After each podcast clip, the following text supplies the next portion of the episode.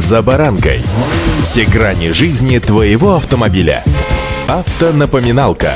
Комментарии экспертов. Советы по обслуживанию автомобилей в программе «За баранкой». Аккумулятор многие автолюбители недооценивают. Хотя, правда, ради стоит сказать не то чтобы недооценивают, а ввиду того, что батарея имеет закрытый корпус, аккуратно расположена в краю или где-нибудь в уголке, она остается без должного внимания. А зря. Представьте ситуацию, машина два или три дня стоит на улице без движения, ну, к примеру, вы поехали на дачу и оставили ее там. А при попытке в нее сесть и куда-то на ней поехать, вместо бодрого звука вращения стартера слышны только щелчки обгонной муфты или вообще не слышно ничего. Сел аккумулятор. С чего бы вдруг, подумаете вы? Почему он разряжается сам по себе? И что теперь делать? Бежать за новым, заряжать этот, звонить другу? Или брать помощь зала, как в одной из телевизионных игр? Сегодня совместно с автоэкспертами Колеса.ру ищем утечку. С вами Александр Карпов. Здравствуйте. Автонапоминалка.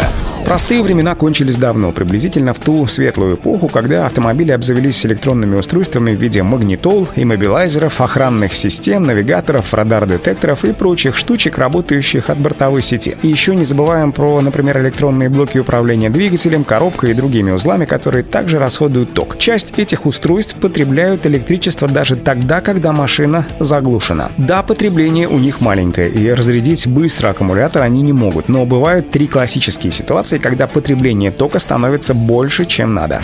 Автонапоминалка.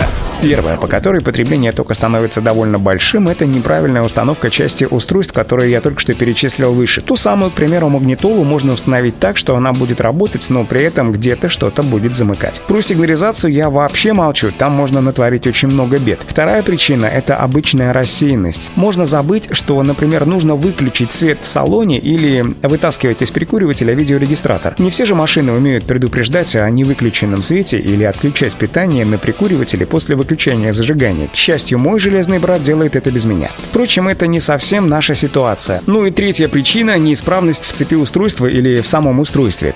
Классический пример – горящая лампочка подсветки в багажнике. Вроде бы все работает, но после двух или трех дней простоя запустить мотор может быть уже и не получится. Если аккумулятор вообще не свежий, то данная горящая лампочка за время может разрядить его очень сильно. Кроме того, у старых автомобилей утечка может расти по причине не вполне исправной проводки. Где-то она потерлась, где-то поплавилась, куда-то слазили кривые ручки электрика дяди Васи. Причин на самом деле может быть много, а вот следствие одно – рост тока утечки и севший аккумулятор.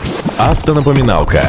Аккумулятор – такая часть вашего автомобиля, которая в 99% случаев не умирает одномоментно. Можно выделить несколько показателей, которые свидетельствуют о неисправной работе электрического питания в вашей машине. Такие показатели появляются, как правило, задолго до того, как будет виден реальный результат разряженной батареи. Научитесь обращать внимание на эти моменты, чтобы не попасть в ситуацию, которую я только что недавно описал. Это поможет вам вовремя ставить аккумулятор на зарядку и без проблем соблюдать все условия эксплуатации автомобиля. Самое первое, на что необходимо обратить внимание, да и само по себе себе это бросается в глаза, это неадекватная работа сигнализации. Слишком долгая реакция после нажатия кнопки на брелке или удаленного контроля, плохое открывание дверей, заедание центральных замков, снижение качества головного света и яркости всего освещения в машине – вот еще один наглядный пример того, что аккумулятор работает нестабильно, поскольку львиная доля энергии генератора отправляется на зарядку опустошенной батареи. При запуске двигателя иногда бывает слышен первый рывок стартера, затем происходит секундная пауза, а далее стартер снова начинает крутиться в обычном режиме, но двигатель запускается до достаточно долго. При прогреве возможно плавание оборотов. Эти проблемы вызваны тем, что в данном режиме двигатель может потребовать